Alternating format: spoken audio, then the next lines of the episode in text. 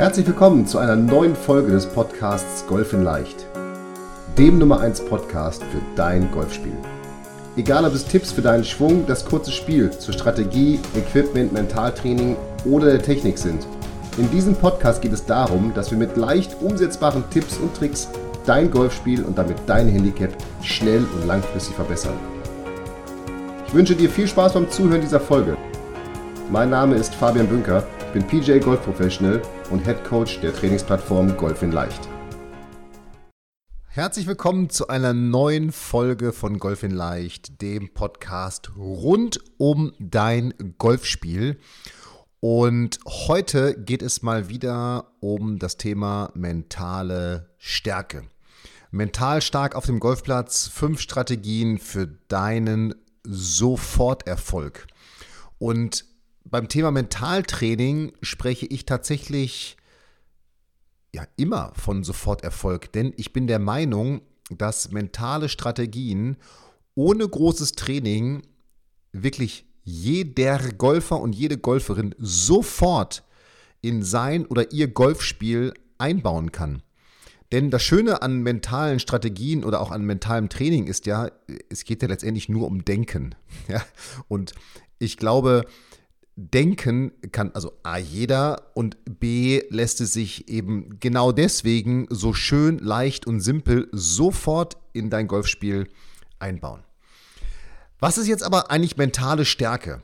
Und mentale Stärke ist, und da komme ich immer wieder auf den, äh, ja, eigentlich Mentalguru äh, Hans Ebersbecher zurück. Leider schon gestorben, aber einer der Sportpsychologie und Mentalpioniere in Deutschland. Ich habe ihn selber in St. Leon Roth noch erleben dürfen. Er kommt aus Heidelberg und ich muss sagen, jemand, der eigentlich einen Workshop, wir haben einen Workshop mit ihm damals gemacht, mit den Trainern, mit dem Trainerteam in St. Leon Roth, der ja, diesen Workshop eigentlich aus dem Stand heraus gemacht hat. Also keine PowerPoint, das war pures Wissen, das war tatsächlich einer der besten Workshops, die ich je gemacht habe. Und der hat gesagt, mentale Stärke, Leute, das ist ganz einfach. Ich kann jetzt ein Heidelberger Dialekt gar nicht nachmachen. Mentale Stärke heißt einfach nur zur richtigen Zeit das richtige Denken. Und das fand ich so genial, weil klar, am Ende ist es das, vor allem auf dem Golfplatz, ne? Zur richtigen Zeit das richtige Denken. Also, wenn ich am Ball stehe, muss ich das richtige denken oder vorher schon gedacht haben. Wenn ich unter Druck bin, muss ich das richtige denken. Eigentlich muss ich permanent das richtige denken. Denn es gibt so viele Fallstricke und darauf möchte ich jetzt mit fünf Strategien, die ich für mich mal so rausgehoben habe und in der Vorbereitung auf diese Podcast-Folge gesagt habe, mir selber gesagt habe, das sind so fünf Kernelemente, Kernstrategien, die jeder in sein Golfspiel, in ihr Golfspiel einbauen sollte. Und die dazu führen, dass man dann eben zur richtigen Zeit das Richtige denkt, beziehungsweise merkt, wenn man zur falschen Zeit das Falsche denkt. Und eins vielleicht vorweg auch, ganz viele, und das höre ich auch immer wieder, wenn es um das Thema mentale Stärke oder auch Mentaltraining geht, Ganz viele Golfer sagen, naja, ich versuche schon über 18 Löcher oder über die viereinhalb, fünf Stunden, je nachdem, wie lange man spielt, mich die ganze Zeit zu konzentrieren. Und ich glaube, das ist schon einer der Kardinalfehler im, im Bereich Mentaltraining oder mentale Stärke, denn es ist physiologisch schon gar nicht möglich, sich über so einen langen Zeitraum zu konzentrieren, immer auf den Punkt konzentriert zu bleiben. Es führt eigentlich eher dazu, nicht eigentlich, sondern es führt eher dazu, dass man irgendwann sogar mental müde wird und wahrscheinlich eher schwächer wird mental und nachlässt, als dass es einem wirklich was bringt. Denn die Kunst ist es doch, so ein bisschen so wellenförmig, ne? als wenn man auf so einen ruhigen See gucken würde, der so ein bisschen vor sich hin plätschert. So muss man das mit der Konzentration sehen. Also da kommen immer mal wieder ganz kleine Wellen und dann fallen die wieder in so ein Wellental. Und dann kommt wieder eine kleine Welle und dann fällt die wieder in ein Wellental, aber sehr gleichmäßig. Und so darfst du das auf dem Golfplatz auch vorstellen. Also, wenn du zum Ball kommst, dann steigt die Welle, dann steigt die Konzentration. Und wenn du den Schlag gemacht hast, dann fällt die Konzentration wieder ab und dann ist es an der Zeit, dass du dich wirklich bewusst entspannst. Und da sind wir schon mitten in der ersten Strategie, die ich empfehle, die jeder wirklich umsetzen sollte, nämlich dass jeder eine für sich zielführende und immer gleichbleibende Pre-Shot-Routine hat. Denn die Idee von dieser Pre-Shot-Routine, also von dieser Routine vor dem Schlag, ist eben tatsächlich die, dass du damit deine Konzentration aufbaust und deine Konzentration auf 100% führst. Und zwar auf 100% zu dem Schlag, der jetzt stattfinden soll. Das ist die Idee einer immer gleichbleibenden, zielorientierten, den Schlag vorbereitenden Pre-Shot-Routine. Ich vergleiche so eine Routine immer ein bisschen mit Scheuklappen, die Pferde aufhaben. Und ich glaube, ich habe in einer letzten Folge schon über Scheuklappen gesprochen. Egal. Immer wenn ich was wiederhole, ist es wichtig. Ja, also Scheuklappen denken. Mm. Und so eine Routine führt tatsächlich dazu, dass du mentale Scheuklappen aufsetzt. Also dieses Ausblenden von dem, was rechts und links ist und diesen Fokus nur noch auf den Ball und nur noch auf dein Ziel lenken. Das ist die Idee einer Pre-Shot-Routine. Und da musst du für dich dafür sorgen, dass du in dieser Pre-Shot-Routine mehrere Module drin hast, die zu dem Schlag hinführen. Und ich würde immer sagen, wenn ich das mal mit so einem Trichter vergleiche, wenn du zum Ball kommst, dann hast du einen ganz breiten Blick. Also da ist sozusagen der Trichter noch ganz groß. Und je näher es zum Schlag geht, desto enger, desto zielorientierter muss dieser, dieser Trichter werden. Das heißt, am Anfang nimmst du ganz viele Informationen auf. Wie liegt der Ball, von wo kommt der Wind und so weiter und so weiter. All das, was du für den Schlag brauchst. Dann im nächsten Schritt, da wird es schon ein bisschen enger, entscheidest du dich für einen Schlag, also für eine Schlagvariante und einen Schläger. Dann wird es wieder ein bisschen enger. Eventuell machst du nochmal einen Technikprobeschwung, um herauszufinden, dass du auch ein gutes Gefühl hast. Dann wird es wieder ein bisschen enger im, im Trichter. Das heißt, dann kommen schon Probeschwünge. Und in einer der kommenden Podcast-Folgen rede ich auch über das Thema Probeschwünge. Dann kommen Probeschwünge, die ich empfehle, die so durchgeführt werden sollten, wie du den Schlag spielen willst, um so ein bisschen dieses kurzzeitige Muskelgedächtnis anzuspannen. So, dann wird der Trichter wieder ein bisschen enger. Dann visualisierst du nochmal das Ziel, atmest nochmal durch. Und wenn du dann an den Ball gehst, dann musst du wirklich go. Dann musst du bereit für diesen Schlag sein. Und dann ist der Trichter so eng, dass nur noch Zielfokus da ist. Und das ist mir auch wichtig. Diese Zeit am Ball, die sollte möglichst kurz sein. Vorher, das darf ein bisschen länger sein. Aber die Zeit am Ball, also wenn du dich an den Ball stellst, die Schlagfläche ausrichtest, den Körper ausrichtest, nochmal zum Ziel guckst, zum Ball guckst und schlägst, vielleicht fünf Sekunden, sechs Sekunden, nicht länger. Denn alles andere sorgt wieder dafür, dass irgendwelche Gedanken und irgendwelche Informationen und irgendwelche welche Informationen auf dich, auf dich einprasseln, dass du schon wieder abgelenkt bist. Ne? Und das ist genau diese Kunst, dass du so kurz am Ball stehst, dass du perfekt vorbereitet bist und die Vorbereitung auch perfekt umgesetzt hast, aber nicht so lange, dass schon wieder störende Gedanken bei dir in den Kopf kriechen können. Also das ist Strategie Nummer eins, dass du eine immer gleichbleibende Pre-Shot-Routine durchführst. Strategie Nummer zwei, erwartungslos golfen. Mein absolutes Lieblingsthema und ich verlinke auch die Folge nochmal von meinem Podcast, ich meine, es war Folge Nummer zwei, in dieser, in den Show Notes zu dem, zu dem Podcast, sodass du darauf auch nochmal zugreifen kannst. Und ich empfehle dir mein Buch Der Handicap-Verbesserer. Dort gehe ich auch nochmal auf dieses Thema auf dieses Thema erwartungslos Golfen ein. Also was heißt erwartungslos Golfen? Erwartungslos Golfen heißt am Ende des Tages, dass du entspannt bleiben darfst auf dem Golfplatz. Denn du weißt bestimmt, wenn nicht, weißt du es jetzt, das Ergebnis des Schlages kannst du nicht kontrollieren. Und jetzt wirst du sagen, das stimmt doch gar nicht, wenn ich einen guten Schlag mache, dann natürlich klar, je mehr gute Schläge du machst, desto, desto häufiger gut wird der Ball liegen. Aber ich gebe dir ein Beispiel. Du kannst den besten Drive deines Lebens schlagen. Und du kommst am, zum Ball und der Ball liegt in einem Divot. Das wirst du nicht ändern können. Das heißt, da hat irgendjemand sein Divid nicht zurückgesetzt. Du kannst es nicht kontrollieren. Zweites Beispiel, du kannst den schlechtesten Putt deines Lebens machen und der kann doch ins Loch fallen. Einfach weil vielleicht ein Grashalm so stand, dass der Ball dann doch wieder die richtige Linie gef gefunden hat und ins Loch gefallen ist. Noch ein Beispiel. Ich habe noch nie ein Hole-in-One geschlagen. Wie viele Hole-in-Ones hat es schon gegeben, wo der Ball getoppt worden ist? Beziehungsweise von wie viel schlechten Schlägen, die dann doch ein Hole-in-One geworden sind, habe ich schon gehört. Nach dem Motto, ich habe den Ball gar nicht richtig getroffen und so weiter und so weiter. Hole-in-One. Hey, und alle sagen, geil, ein Hole-in-One, das gibt's ja gar nicht.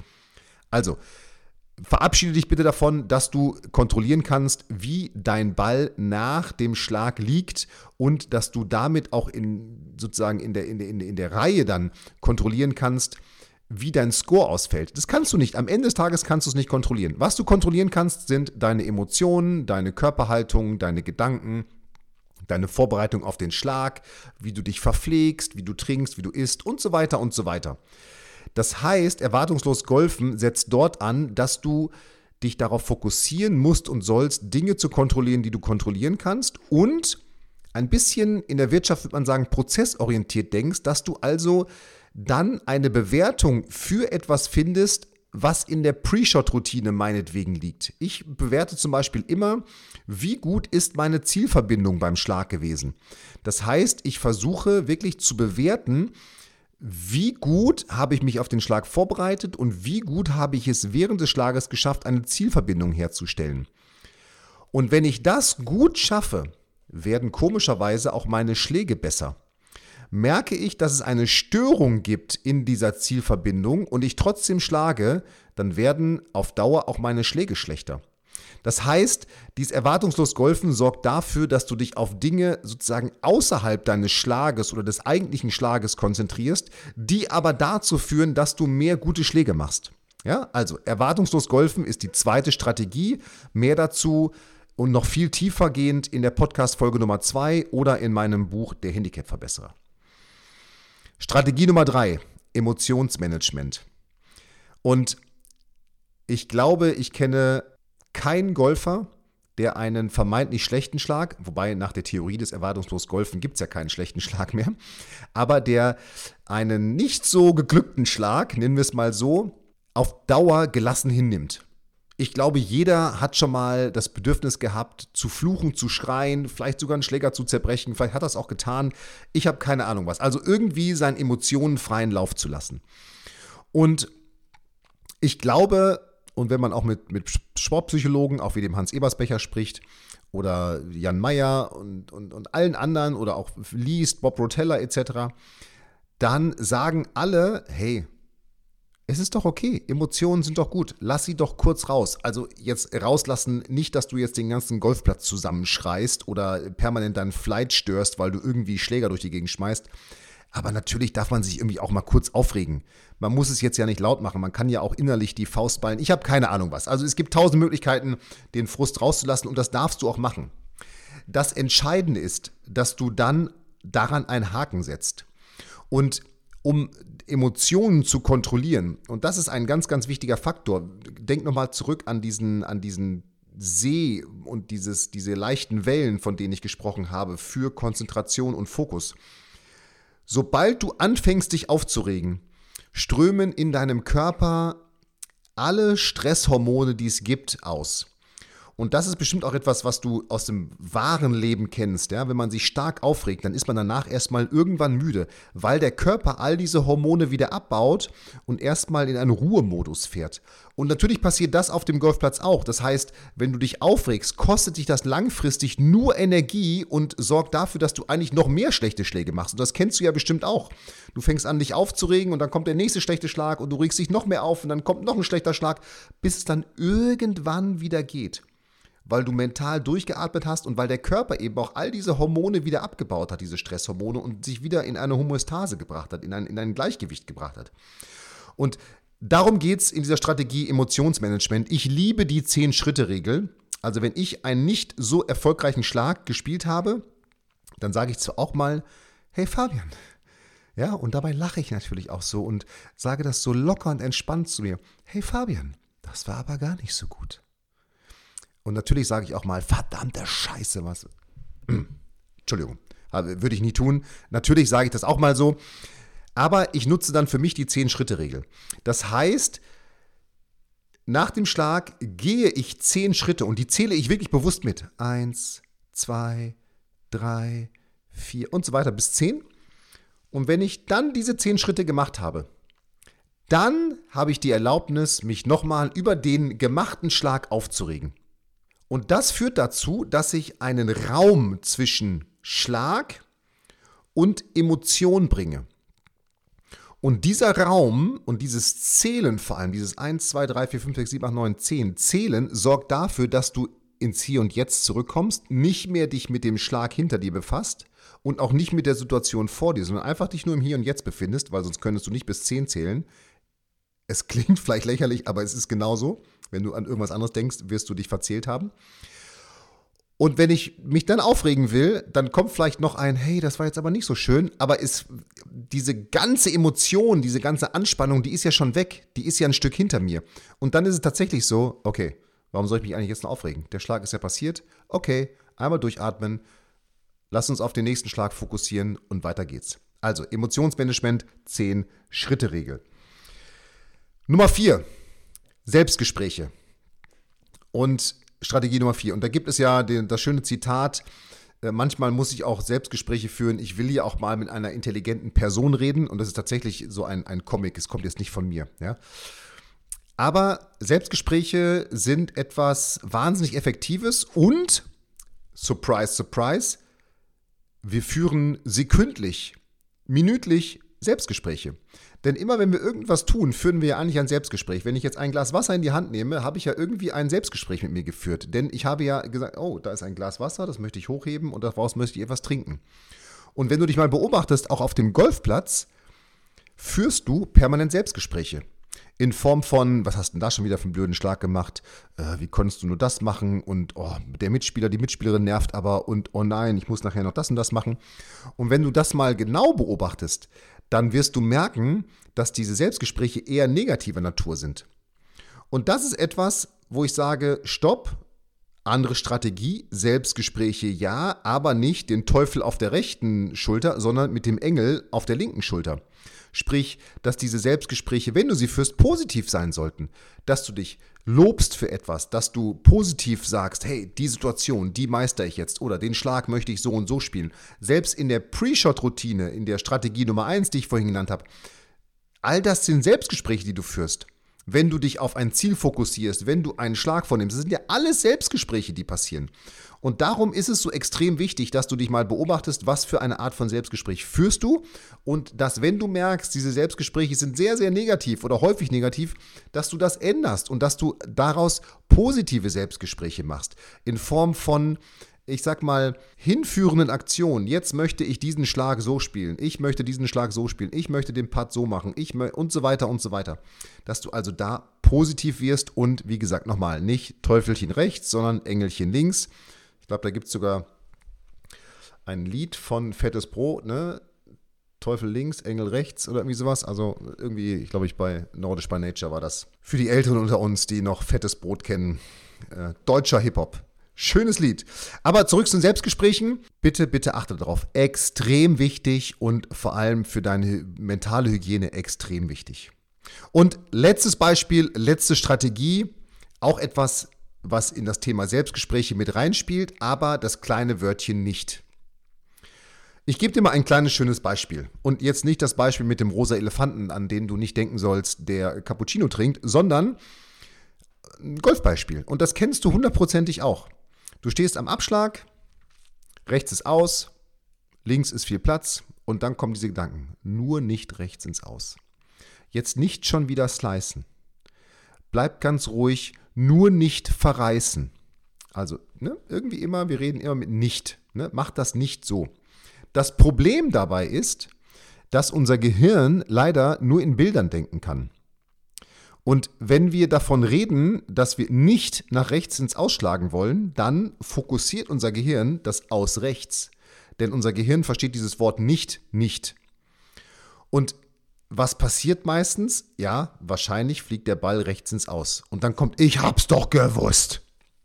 So, und wenn du das kennst, dann empfehle ich dir, wenn du das merkst, dass du anfängst, so mit dir selbst zu sprechen, darum Selbstgespräche, dass du das sofort unterbindest und dieses Selbstgespräch so führst, dass du dir einen ganz konkreten Schlag, ein ganz konkretes Ziel vornimmst, wo du hinschlagen möchtest, aber eben nicht, wo du nicht hinschlagen möchtest.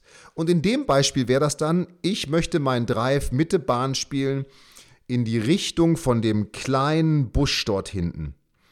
Und dann hast du auf einmal eben nicht mehr das Aus im Kopf, sondern du hast diesen kleinen Busch da hinten im Kopf. Denn das Gehirn denkt eben nur in Bildern. Und dann ist auf einmal dieser Busch da hinten unser Bild, wo wir hinschlagen wollen. Und dann ist die Chance viel, viel größer, dass du deinen Ball auch wirklich auf Mitte der Bahn und zu diesem Busch spielst. So einfach ist das. Und so einfach sind diese fünf Strategien. Und ich glaube, du merkst, jede dieser Strategien kannst du sofort in dein Golfspiel einbauen. Also, erste Strategie, die Pre-Shot-Routine. Zweite Strategie, erwartungslos golfen. Dritte Strategie, Emotionsmanagement. Vierte Strategie, Selbstgespräche. Und fünfte Strategie, streiche das Wort nicht aus deinem Wortschatz. Und wenn du jetzt Interesse hast, mehr davon zu bekommen und wissen möchtest, wie du vielleicht noch mehr von diesen mentalen Strategien in dein Golfspiel selber einbauen kannst, dann lass uns doch einfach mal miteinander sprechen. Bewirb dich gerne für eins meiner Analysegespräche unter golf-in-leicht.de slash Analysegespräch. Ich verlinke das auch nochmal in den Show Notes. Und ja, bewirb dich da einfach. Vielleicht sprechen wir miteinander. Ich habe mir da ein bisschen Zeit in den nächsten Tagen und Wochen bei mir im Terminkalender rausgeblockt. Und ich würde mich freuen, wenn wir mal gucken, wie du eine von diesen Strategien in dein Spiel einbauen kannst. Und jetzt freue ich mich von dir zu hören, freue mich von dir zu hören als Feedback auf diese Folge, wie du diese Strategie in dein Spiel einbaust und wünsche dir eine mental starke nächste Golfrunde und viel Spaß auf dem Golfplatz. Bis dahin, hier war der Fabian.